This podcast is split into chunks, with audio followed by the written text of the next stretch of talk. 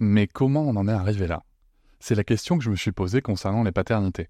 Pour y répondre, je vous propose de découvrir la BD Papa Sapiens, qui raconte l'histoire des pères à travers les âges avec humour et les chouettes dessins de Sévanie. Elle va paraître le 6 juin prochain. Vous pouvez la précommander dès maintenant et avoir un cadeau idéal pour la fête des pères. Alors rendez-vous dans votre librairie préférée ou dans les liens en description de l'épisode ou sur mes réseaux sociaux. Quelqu'un qui a dit que je peux pas jouer aux poupées et après j'ai pleuré. Bienvenue sur Papatriarcat, le podcast qui réfléchit à la parentalité au XXIe siècle pour l'affranchir du modèle patriarcal. Dans cet épisode, je reçois Tessie van der Egg. Elle est éducatrice en santé sexuelle.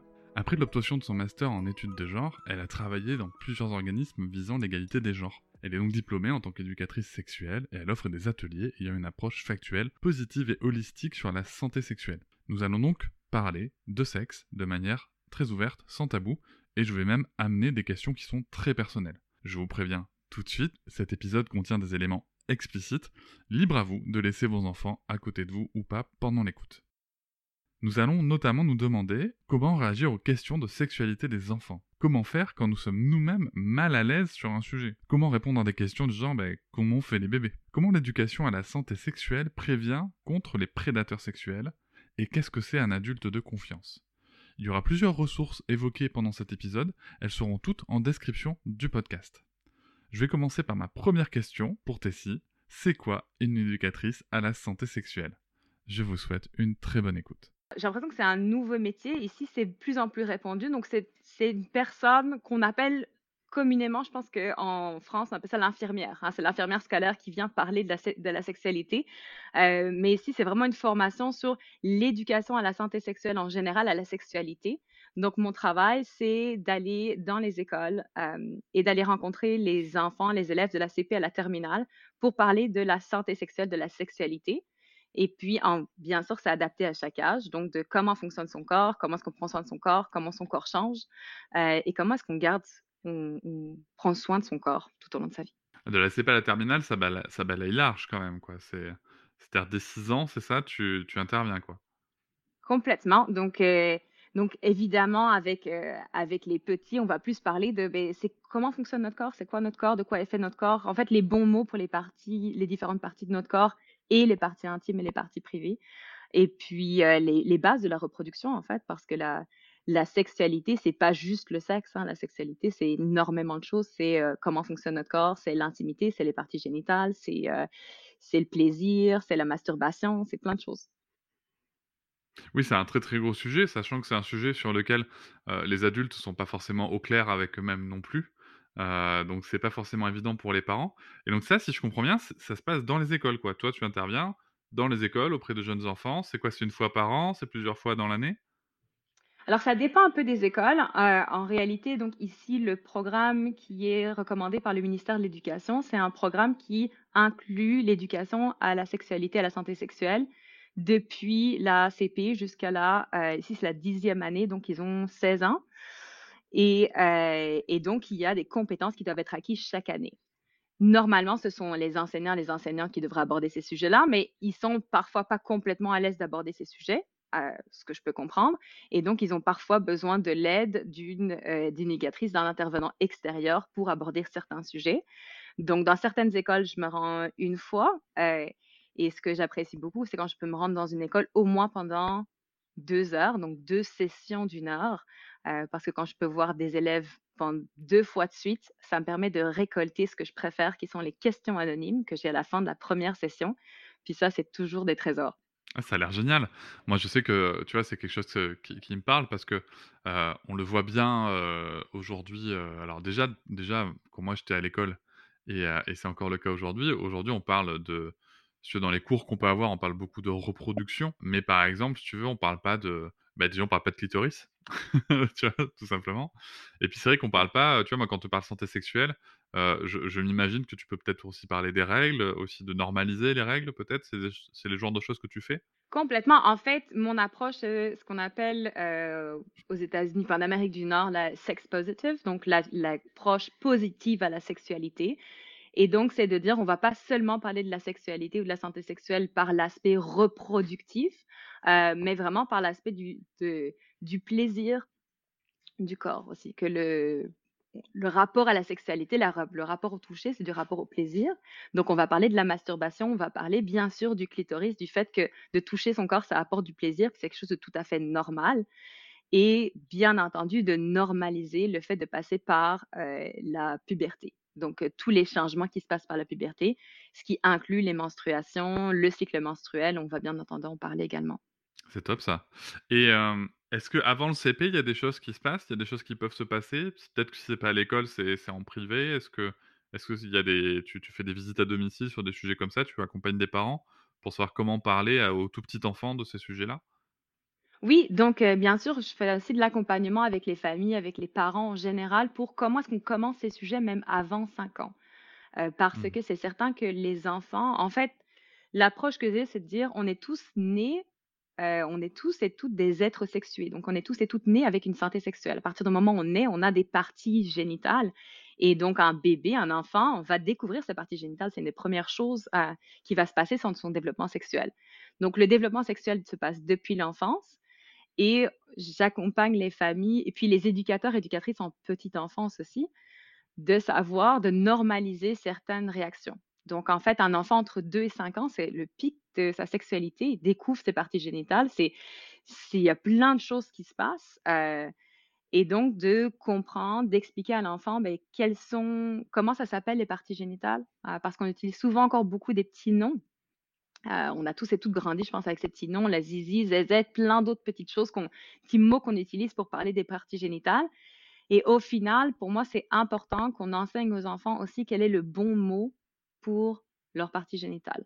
Parce que du coup, on a tous et toutes un, vocabulaire en commun et l'enfant peut s'exprimer quand, euh, ben, s'il a une douleur, s'il y a un problème, il peut utiliser les bons mots.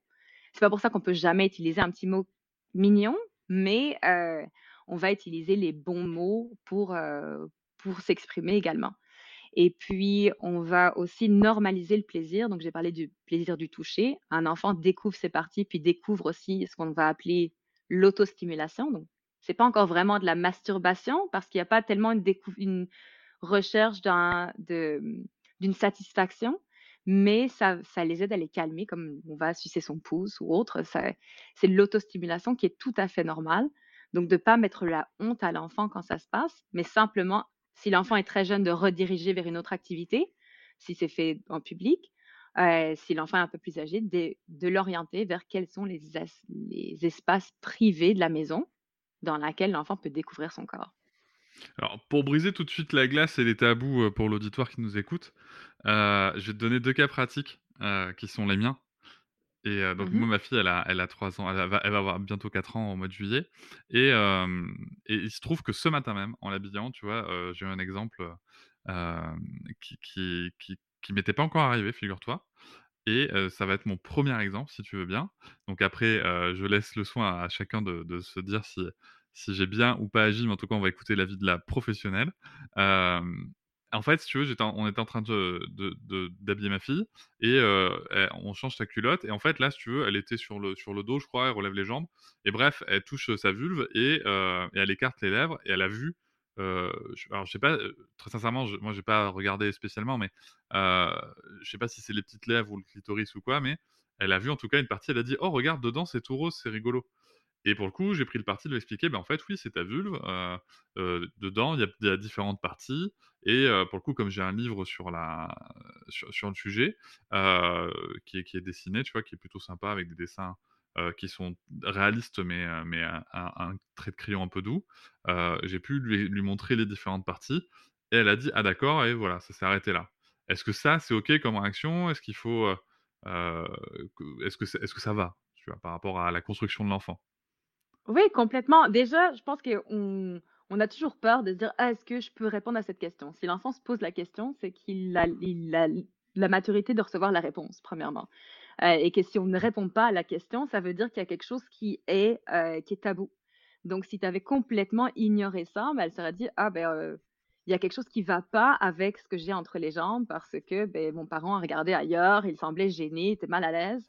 Donc, je pense que justement, d'avoir pris le temps de nommer, d'expliquer que, ben oui, c'est normal, et puis que, euh, effectivement, aussi, quand l'enfant grandit, après, on peut avoir la conversation, dire, ah ben c'est différent chez tout le monde, hein, parce que ben, les vulves, euh, tout le monde a une vulve qui est différente, puis des personnes ont des vulves avec des peaux, des couleurs différentes, puis cette, couleur, elle peut changer au fur et à mesure qu'on grandit, etc. Puis au bout d'un moment, va y avoir des poils autour, puis ça, c'est normal aussi.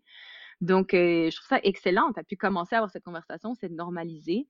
Et puis maintenant, ton enfant sait aussi que c'est pas un sujet tabou à la maison et quand elle a une question par rapport à sa vulve, ben, qu'elle peut, elle peut poser des questions aussi. Je pense que c'est la meilleure chose à faire. Deuxième cas pratique. Euh, ça, c'est un, sujet que j'avais déjà évoqué dans un autre épisode avec, une invitée. Euh, c'est vrai que moi, ma fille, tu vois, à peu près vers deux ans, euh, ouais, deux ans, deux ans et demi, elle a, quand, elle prend sa douche ou son bain, si tu veux, elle a, commencé à manipuler le, jet d'eau, le, jet de douche, et elle s'est aperçue que, bah, visiblement, sur la vulve, ça faisait des trucs rigolos. Et alors moi, à chaque fois, si tu veux qu'elle qu se touche la vulve d'une manière ou d'une autre, euh, je lui pose d'abord une question est-ce que ça te fait plaisir ou est-ce que ça te gratte, ça te fait mal? Euh, Il se trouve que ça a toujours été ça me fait plaisir. Et que là, en l'occurrence, tu veux quand même répondre sous la douche, par exemple, euh, bah, ça me fait plaisir. Ce, que, ce que je fais moi, et je sais que ça avait suscité de vives réactions dans les commentaires derrière, c'est que, en l'occurrence, je lui dis bah, écoute, ma chérie, à ce moment-là, ça te regarde, c'est ton intimité. Moi, je, je vais sortir, je, vais juste derrière, je suis juste derrière la porte de la salle de bain dès que tu as fini de jouer avec l'autre, tu me préviens et je reviens. Est-ce que mmh. ça c'est ok? Est-ce que tu penses que c'est trop? Est-ce que comment comment ça se situe?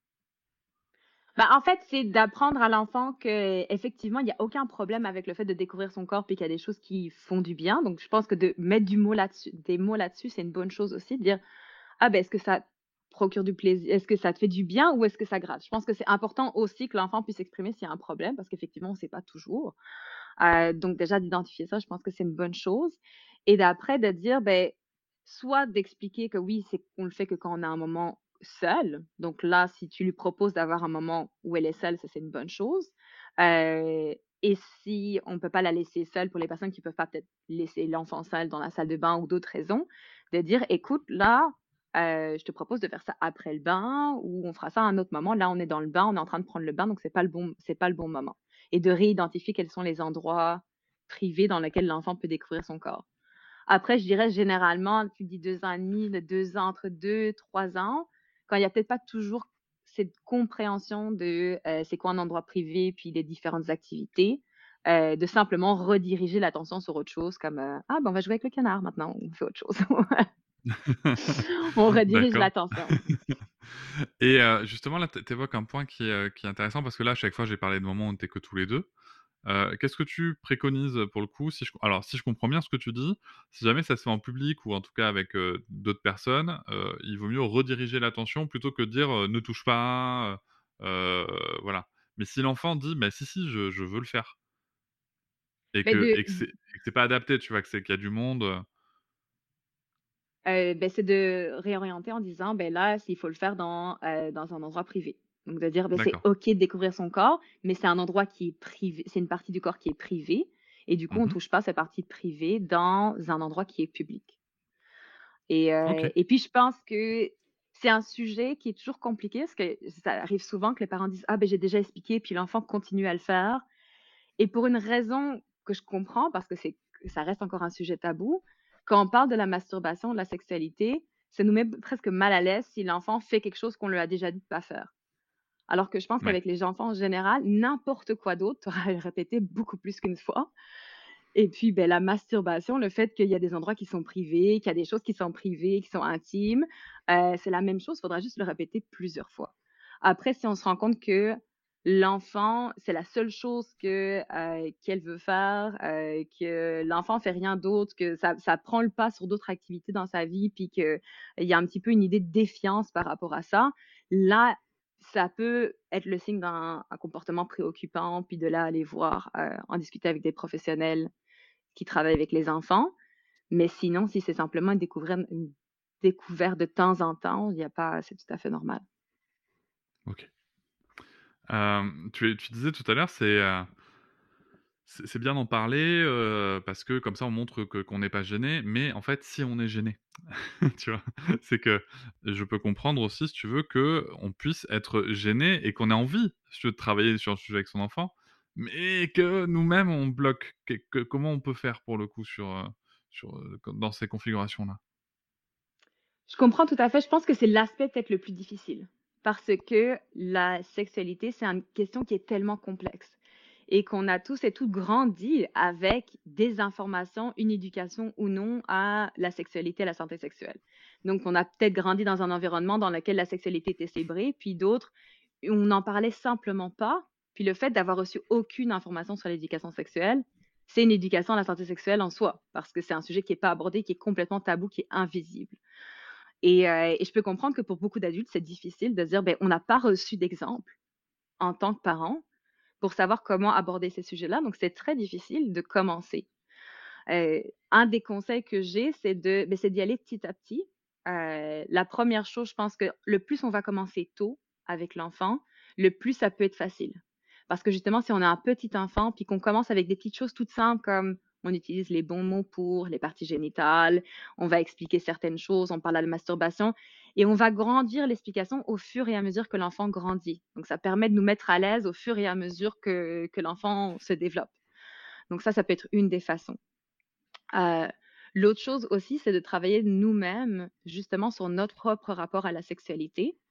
Euh, parfois, quand je travaille avec des éducateurs ou des éducatrices en petite enfance, euh, et puis avec certaines familles aussi, c'est de si on est vraiment mal à l'aise avec ça, oui, tu te fais une liste du mot vulve, pénis, testicule, anus, puis tu te le répètes dans les, le- devant le miroir tous les matins. Tu c'est ton nouveau mantra, juste être à l'aise de dire ces mots sans baisser la voix.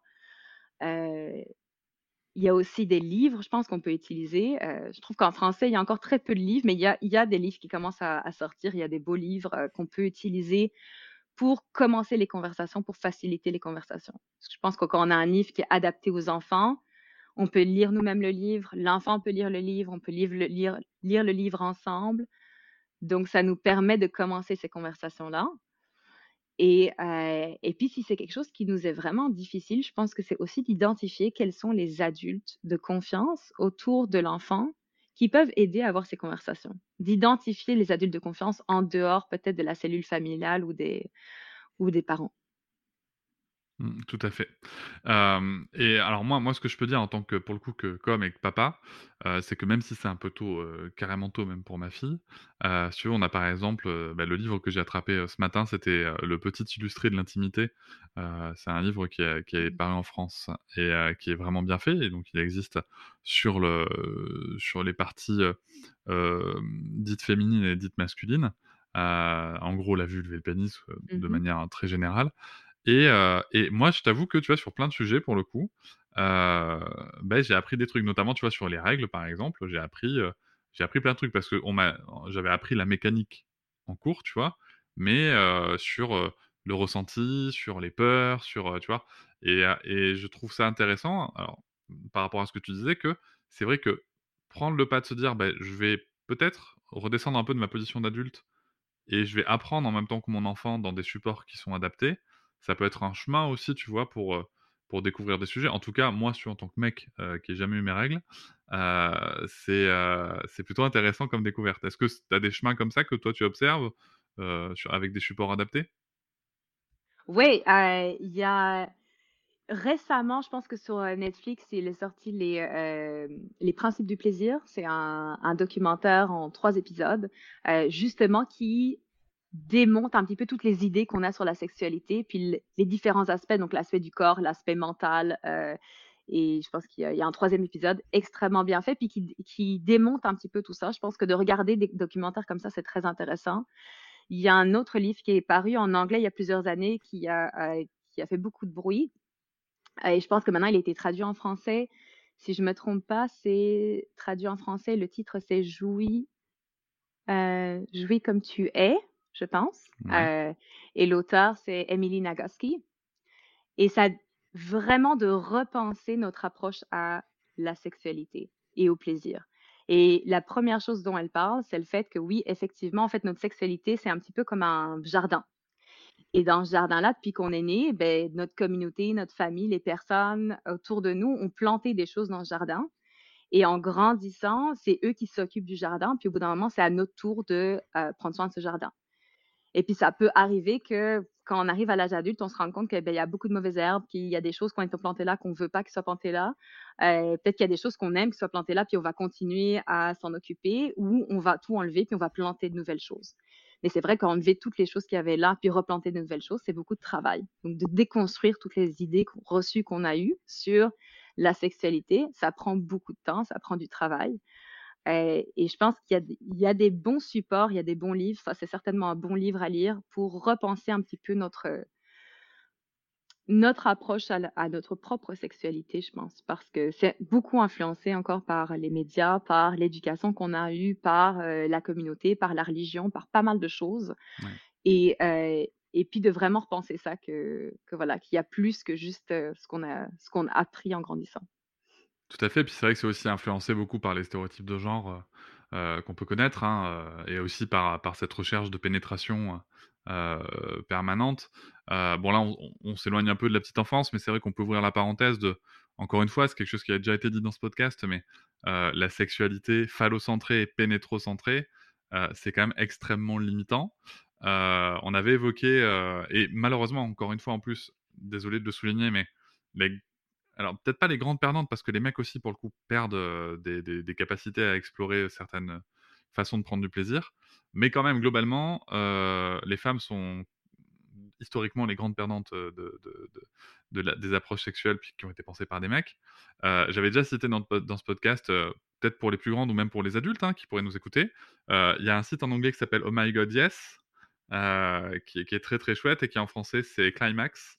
Euh, qui permettent euh, à tout âge, je pense, euh, enfin à tout âge, en tout cas à partir de la puberté jusqu'à l'âge adulte, de découvrir voilà, le plaisir. Et c'est bien, je trouve, je trouve ça bien fait parce qu'il y a une sorte de female gaze de, de l'approche sexuelle qui est très très intéressante. Mais revenons à nos moutons. et aux enfants, tu disais tout à l'heure, si l'enfant pose la question, c'est qu'il peut entendre la réponse. Alors, imaginons, je te la fais comme ça s'est produit il y a quelques semaines un enfant de 5 ans, Tess, comment on fait les bébés?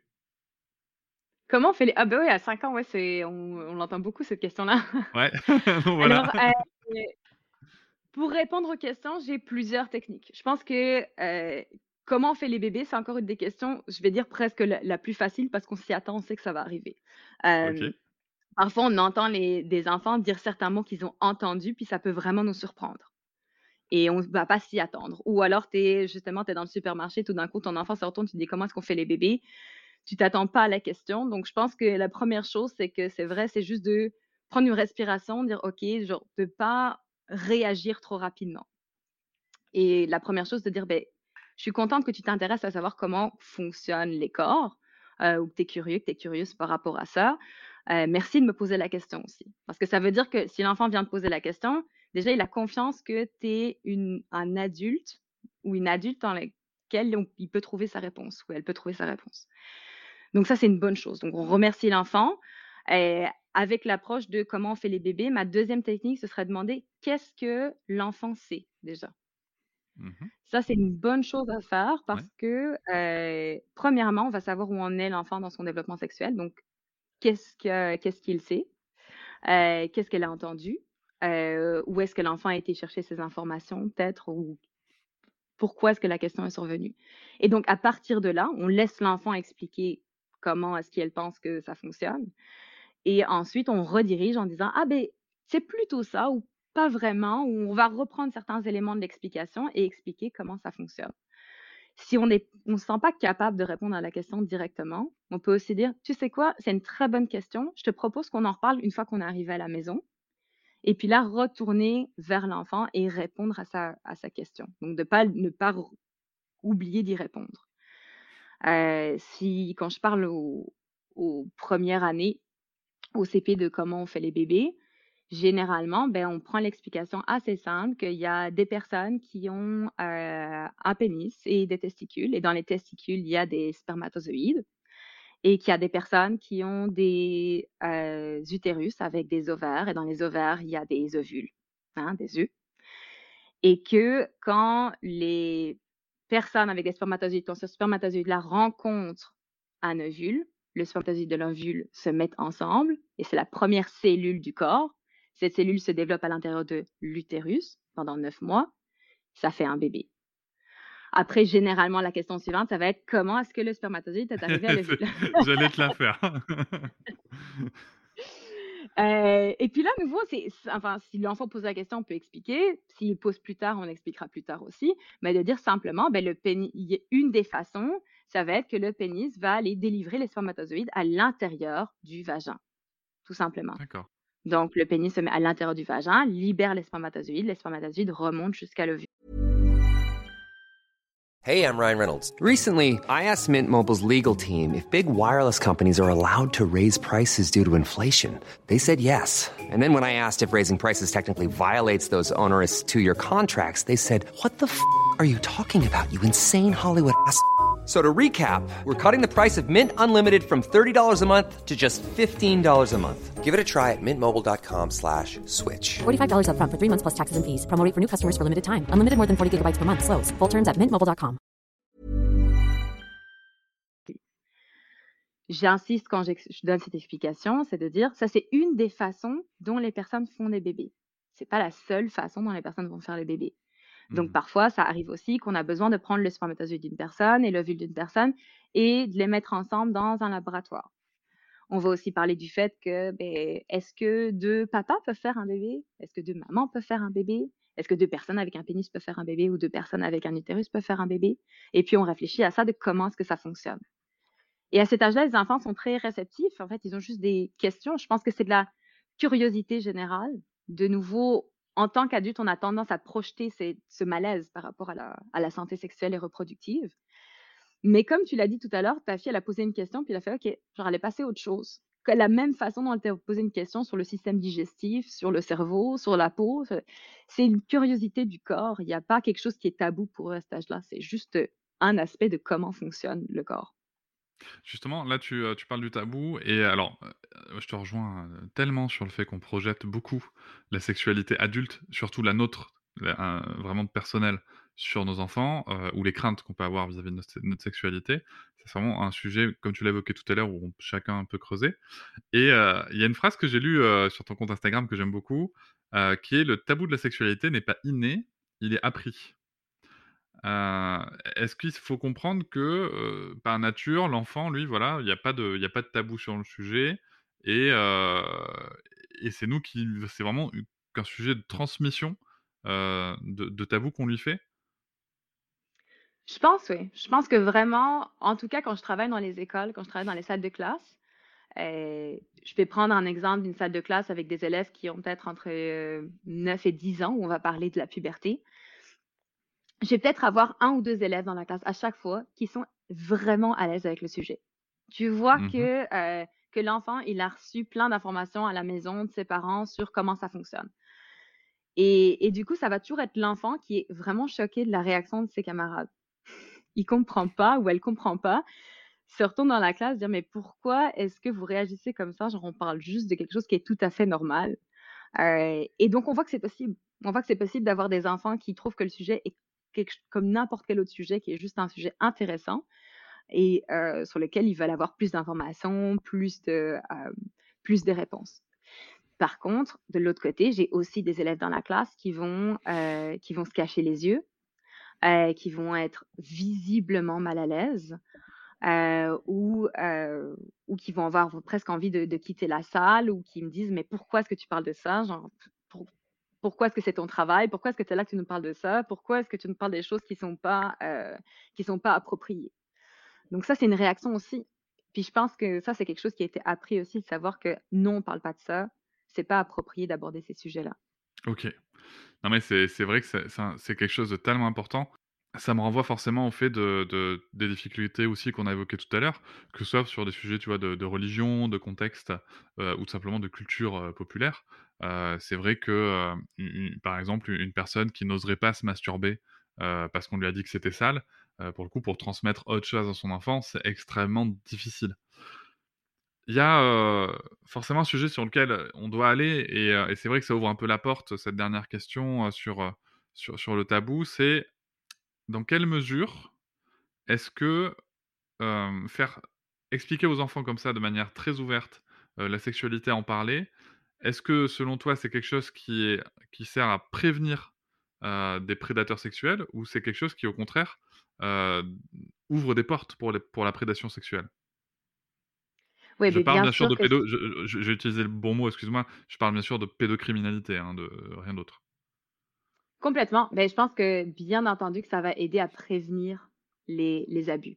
Et, euh, et je dirais non seulement les, les abus pédocriminels, mais aussi en grandissant, en fait, simplement d'avoir euh, euh, ce pouvoir par rapport à son propre corps, de savoir, de connaître ses limites, puis de parler de consentement, de connaître le consentement et de pouvoir appliquer ses limites. Mais avec les petits enfants, bien entendu, quand l'enfant en fait est capable de euh, d'utiliser les bons mots, comme j'ai expliqué, les bons mots pour parler de ses parties génitales et de ses parties, différentes parties de son corps.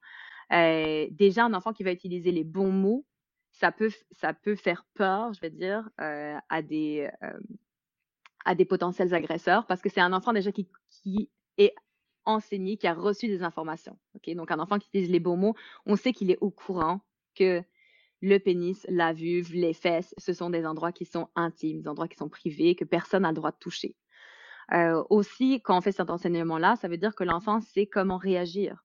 Donc, quand j'ai ces conversations avec les petits, on va identifier les parties privées du corps, mais aussi identifier qu'est-ce qu'on fait si jamais il y a quelqu'un qui touche cette partie-là de notre corps eh ben, on va demander à la personne d'arrêter, on va dire stop, on, peut, on, va, on va courir et on va laisser trouver un adulte ou une adulte de confiance. On aide les enfants aussi à identifier quels sont les adultes de confiance. Et un autre point sur lequel j'insiste, c'est de dire si jamais tu vas trouver un adulte et que cet adulte ne réagit pas après que tu aies expliqué ce qui s'est passé, alors tu vas trouver une autre adulte. Si la première personne ne t'écoute pas, ne te prend pas au sérieux, on parle à une autre personne, puis une autre personne, jusqu'à ce que quelqu'un nous écoute. Et donc d'avoir ce pouvoir par rapport à son propre corps, de savoir quand l'enfant sait qu'il a, qu'on lui donne les vraies informations, qu'il a accès aux vrais mots pour son corps, il est en pouvoir par rapport à son propre corps. Ses parties génitales ou intimes, c'est pas quelque chose qui appartient à quelqu'un d'autre. Euh, c'est pas quelque chose qui n'existe pas. C'est quelque chose auquel il est très ou elle est très au courant et euh, qui sait que qu'elle sait que ça lui appartient que qu'à lui ou à elle.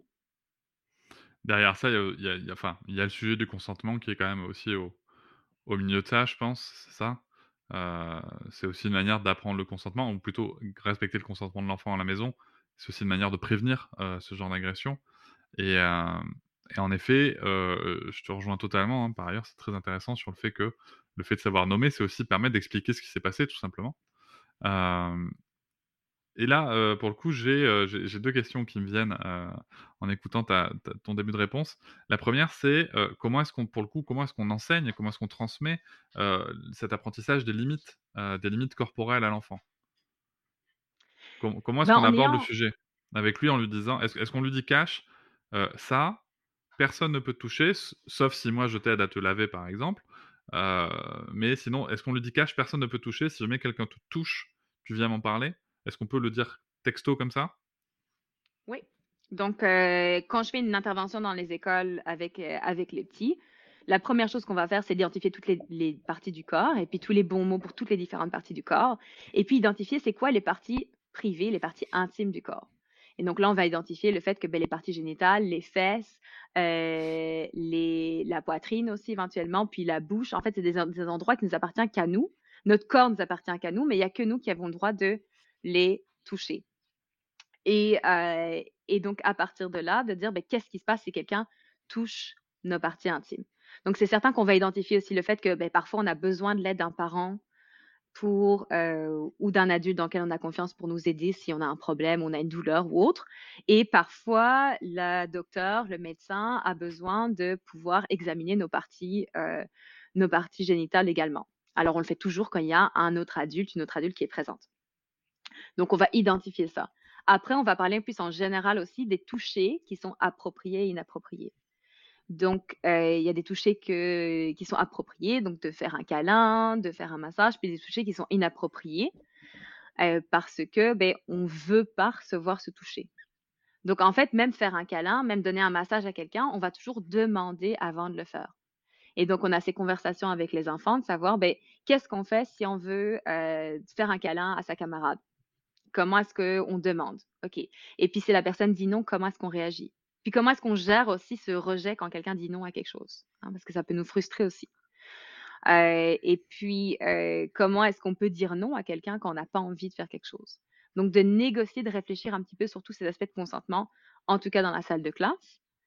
Et puis, quand je parle aux familles, quand je parle aux parents, c'est de continuer cet apprentissage aussi en étant un modèle de consentement à la maison. Donc, je pense qu'il y a un exercice, euh, un jeu qui est tout simple. euh, peut-être des- il y en a qui sont peut-être déjà similaires avec ce, ce jeu. C'est le jeu des chatouilles. Mhm. Donc, on va chatouiller un enfant et on va dire, je vais te chatouiller, puis quand tu me dis stop, j'arrête. Alors, on commence à chatouiller, l'enfant dit stop, il dit, ah, t'as dit stop, j'arrête. Et puis, on échange les rôles. L'enfant nous chatouille, et puis quand on dit stop, l'enfant arrête, il dit, ah, j'ai dit stop, tu dois arrêter. Et on joue là-dessus. Mais après, ça s'arrête pas là, ça peut être dans d'autres instances aussi de la vie, justement, quand euh, on va changer, on, on change l'enfant, de dire, ben là, on va changer, est-ce que tu veux mettre ta culotte toute seule, euh, ou est-ce que tu as besoin d'aide, est-ce que... euh, voilà, de demander en fait le consentement de l'enfant avant de faire certaines choses. Et puis parfois, l'enfant n'a pas le choix de faire certaines choses. Je pense peut-être à un vaccin, hein, de dire, ben Mhm. là, il faut qu'il y ait certaines choses qui se passent. Euh, d'expliquer ben, comment est-ce que tu veux que ça se passe? Là, on va faire le vaccin, d'expliquer comment ça va se passer. On va peut-être, euh, si c'est dans les fesses, ben, on va, enlever les sous-vêtements, puis ça va être dans la fesse, puis je vais dire quand je commence, je vais dire quand c'est fini. Euh, et puis demander à l'enfant de quelle façon est-ce que est-ce qu'il veut que ça se passe. Ok. Tu parles d'adultes de confiance, que l'enfant puisse aller trouver un adulte de confiance. Comment est-ce qu'on lui enseigne ce qu'est un adulte de confiance? Très bonne question. Ben, les enfants, en fait, à les identifier aussi. Donc, la première chose quand on les fait dans les écoles, c'est d'identifier quels sont les adultes en qui on peut avoir confiance à l'école. Et puis ça, ça peut être différent pour chaque enfant. Il y a certains enfants qui sont plus à l'aise avec certains enseignants, enseignantes dans une école que d'autres. Donc, euh, de reconnaître que les enseignants, les enseignantes autour d'eux sont des personnes qui peuvent aller voir, des personnes de confiance. Euh, parfois, il y a des conseillers, des conseillères dans les écoles aussi. Donc, je m'arrange toujours pour m'assurer que chaque élève soit au courant de savoir où est-ce que se trouve cette conseillère ou ce conseiller. Et puis, dans notre famille aussi, quelles sont les personnes à qui on peut parler? Il y a nos parents, mais est-ce qu'il y a d'autres personnes autour dans notre famille euh, à qui on peut parler? Est-ce que bah, les parents, c'est pas toujours peut-être une option? Puis tous les enfants vivent pas forcément avec leurs parents non plus. Donc, d'identifier quelles sont ces personnes euh, à qui on peut parler. Euh, ce qui m'arrive parfois, c'est des enfants qui me disent, mais je suis pas à l'aise de parler de certaines choses avec les adultes autour de moi. Ben là, on peut aussi identifier quelles sont les ressources qui existent. Euh, je connais pas les ressources françaises spécifiquement, mais je suis certaine qu'il existe des lignes d'écoute pour enfants, euh, des euh, ressources qui sont à disposition des enfants quand ils ont besoin de faire un appel à l'aide. Je ferai une recherche euh, sur le sujet, je le mettrai en description du podcast. Je ne voudrais pas dire de bêtises là euh, en direct. Euh, hum, moi, j'aime beaucoup ce que, ce, ce que tu dis. Moi, je, je suis un autre compte. Alors, je me suis beaucoup intéressé à ton compte et j'invite nos auditoristes à, à aller voir ton compte Instagram, Yestes, qui sera bien sûr en description du podcast. Et euh, il y a un autre compte, moi, que j'aime beaucoup, qui s'appelle Consent Parenting. Et, euh, et c'est vrai que là-dessus, j'ai découvert un concept qui, qui m'a vraiment intéressé. Euh, c'est que la personne qui tient ce compte et qui, qui- utilise ce programme parle de réseau de confiance à, à tenir. Et il y a quand même une donnée qui est importante, c'est de savoir que la majorité, la très très grande majorité des agressions sexuelles sur mineurs se produisent dans le cercle proche. Et en fait, elle encourage, et je veux bien ton avis là-dessus, elle encourage les parents à exprimer à la famille proche que, voilà, on a expliqué à notre enfant qu'il y avait des limites sur, sur son corps, que on, euh, s'est parlé de ses parties génitales, on a exprimé qu'il fallait pas de secret, on reviendra sur les secrets euh, après, et on a exprimé tout ça, et on a exprimé que quoi qu'ils viennent nous dire, euh, nous le croirons. Et en fait, ça, c'est vrai que ça a deux effets. C'est que, un, ça permet aux adultes de confiance bah, de, de savoir qu'ils sont adultes de confiance. Et ça a un autre effet, c'est que les prédateurs potentiels dans ce cercle proche, qui, qui existent, sans, vouloir créer de psychose chez les gens, mais les chiffres sont là, mais ça, en fait, ça permet aussi de prévenir ça. C'est-à-dire que l'enfant ne devient plus une cible si facile. Parce que cet enfant-là, potentiellement, il va être capable de dénoncer. Qu'est-ce que tu en penses de, cette, de ce double effet, de ce genre de méthodologie? Je suis tout à fait d'accord. Je pense que c'est euh, c'est important, dans un premier temps, d'avoir un réseau, d'avoir le plus d'alliés possible autour de son enfant, mais aussi de faire savoir aux personnes que oui, notre enfant a, euh, les outils nécessaires pour, euh, pour identifier des touchés inappropriés. Je pense qu'une autre façon qu'on peut le faire aussi, puis c'est quelque chose qui revient beaucoup, et je pense que ça revient beaucoup plus encore en, Europe, je pense, dans la façon dont on est élevé, en tout cas en Belgique et en France, c'est la question de faire un bisou, de faire un câlin à mamie, à la tantine, quand on reçoit un cadeau, quand on dit bonjour, quand on va visiter la famille. Et cette idée qu'on est obligé de faire un bisou parce que c'est quelque chose qui est poli, de faire un câlin, de faire un bisou, de dire merci, de dire merci en, faisant un geste physique à l'adulte. Et que si on ne va pas faire un bisou à mamie, mamie, elle va être triste et elle va nous faire culpabiliser qu'on n'est pas venu faire un bisou. Et je pense que c'est une bonne opportunité aussi de d'en parler peut-être avant les fêtes, hein, si on a Noël qui arrive ou des fêtes, euh, des fêtes de famille qui arrivent, de dire ben là, on va pas forcer notre enfant à faire un bisou pour dire bonjour ou à faire un câlin pour dire bonjour. On va expliquer que l'enfant a le droit de, dire bonjour, de dire merci de la façon qu'elle le souhaite et, euh, et qu'il n'y a pas à faire culpabiliser l'enfant. Si c'est pas une conversation qu'on a eue en, amont, de dire quand ça se passe, si on voit un adulte en train de faire culpabiliser un enfant parce que l'enfant ne veut pas faire un câlin, ne veut pas faire un bisou ou est forcé, de dire non, tu n'es pas obligé d'aller faire un bisou à papy. Euh, et puis, euh, si l'adulte fait culpabiliser, de dire non, c'est OK, je, défends l'enfant puis sa position. Euh, l'enfant a le droit de dire bonjour de la façon qu'il le souhaite, puis c'est comme ça qu'on fonctionne dans notre famille. Moi, ça me paraît, tout à fait cohérent. Merci, ça, rappelle le consentement aussi, pour le coup, quand même, le respect du consentement. Euh, J'évoquais les secrets très rapidement, ça me semble être un sujet important. Toujours, moi, sur le compte de, de, Consent Parenting, euh, elle explique l'importance de ne pas avoir de secrets et que, alors, certaines personnes parlent de bons secrets ou de mauvais secrets. Et c'est vrai que moi, ça me posait problème, si tu veux, ce sujet d'avoir le même mot. Et, euh, donc, j'ai découvert la différence entre le concept de secret, qui est, qui est potentiellement problématique par rapport à l'enfant et aux prédateurs sexuels, et le concept de surprise, que j'aime bien pour le coup, parce que ça permet de vraiment différencier. Qu'est-ce que tu en penses de, de, de, ces, de ces éléments de langage-là? Complètement. J'aime bien aussi utiliser l'idée des, des secrets puis des surprises. Et donc d'expliquer aux enfants que euh, on, en fait, on garde pas de secret. De dire simplement qu'il y a une règle à la maison que voilà, on ne va pas garder de secret, quels que soient les mmh types de secrets. Et d'expliquer parfois, quand on utilise le, mauvais secret, ça permet aussi de comprendre qu'un secret, c'est quelque chose qui nous fait nous sentir. On sait qu'il y a quelque chose de mal qui se passe mmh. derrière, on est mal à l'aise, on sait que c'est. Ça nous, ça nous donne un effet qui fait qu'on ne se sent pas très bien. Je pense qu'identifier aussi les émotions avec les enfants, c'est important. Quand on parle de toucher inapproprié, mais aussi de secrets ou de choses qui se passent avec les adultes, même si ce n'est pas forcément un toucher physique, de reconnaître comment est-ce que ça nous fait sentir à l'intérieur de notre corps quand il y a quelque chose qu'on sent qui n'est pas, qui est pas correct. Donc, d'identifier ce sentiment-là aussi. Et qu'effectivement, un secret, c'est quelque chose que euh, qu'on n'est pas censé dire, quelque chose qui, euh, qui, est un petit peu honteux, que nos parents ne doivent pas savoir ou que nos familles ne doivent pas savoir, euh, quelque chose qui ne sera jamais révélé. Alors qu'évidemment, on peut garder un secret, une surprise, quand justement c'est pour une surprise. On peut garder un secret, une surprise quand c'est un anniversaire surprise et qu'on ne peut pas dire qu'est-ce qu'on a acheté comme cadeau, mais qu'éventuellement la personne va savoir le secret qu'on a gardé, cette surprise qu'on a gardée. Donc il y a une révélation, puis c'est une révélation qui est positive. Ouais, et puis c'est vrai qu'il n'y a pas cet aspect culpabilisant de, du secret, tu vois, de, de, faut pas en parler, euh, sinon, sinon, es, sinon c'est pas bien, sinon t'es pas une bonne personne. Quand ça vient en plus de, de potentielles figures d'attachement, euh, c'est très très dur à porter. On va arriver à la, fin de cet épisode. Euh, bon, comme on, vient de parler de, comme on vient de parler de sujets qui étaient un petit, peu, un petit peu lourds, mais très sérieux, mais cependant ô combien nécessaire, je pense. J'ai envie de te demander un truc un petit peu plus rigolo pour finir. T'évoquais tout à l'heure, euh, quand je t'ai demandé comment on fait les bébés, tu m'as dit finalement c'est un petit peu la plus facile. Euh, vas-y, est-ce que tu pourrais nous sortir une phrase où tu te dis Oh, d'accord, attends, alors là, qu'est-ce qui se passe? Un truc vraiment très étonnant qu'un enfant a pu te sortir. Ah, les questions, en fait, c'est parce que souvent je reçois les questions anonymes, donc elles sont écrites sur un papier. Hein, donc je les, je les ai pas de façon directe, donc c'est un peu plus facile parce que j'ai un peu plus de temps. Euh, mais c'est certain que j'ai eu des élèves qui me posaient, après ils, devaient avoir 10, 10 ans, je pense 10, 11 ans, qui demandaient ben, c'est quoi, euh, c'est quoi l'anal euh, c'est quoi une euh, c'est quoi une fellation ou qu'est-ce qu'il y avait d'autre?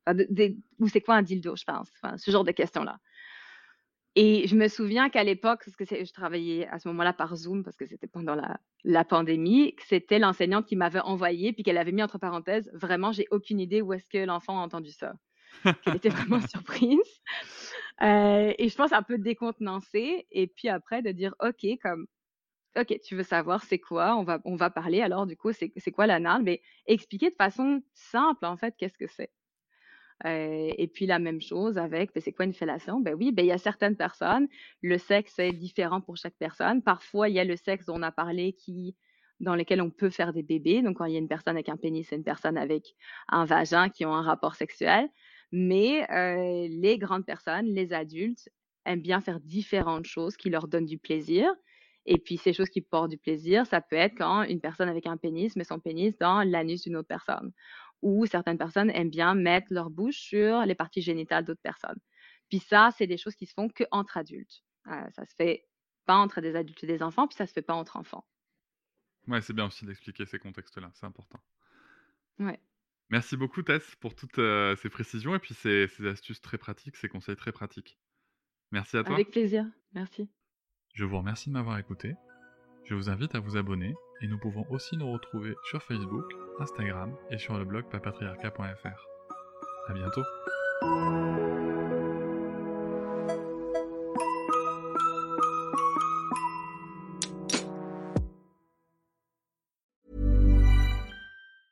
Ever catch yourself eating the same flavorless dinner three days in a row? Dreaming of something better? Well, HelloFresh is your guilt free dream come true, baby. It's me, Kiki Palmer. Let's wake up those taste buds with hot, juicy pecan crusted chicken or garlic butter shrimp scampi. Mm. Hello Fresh. Stop dreaming of all the delicious possibilities and dig in at HelloFresh.com. Let's get this dinner party started.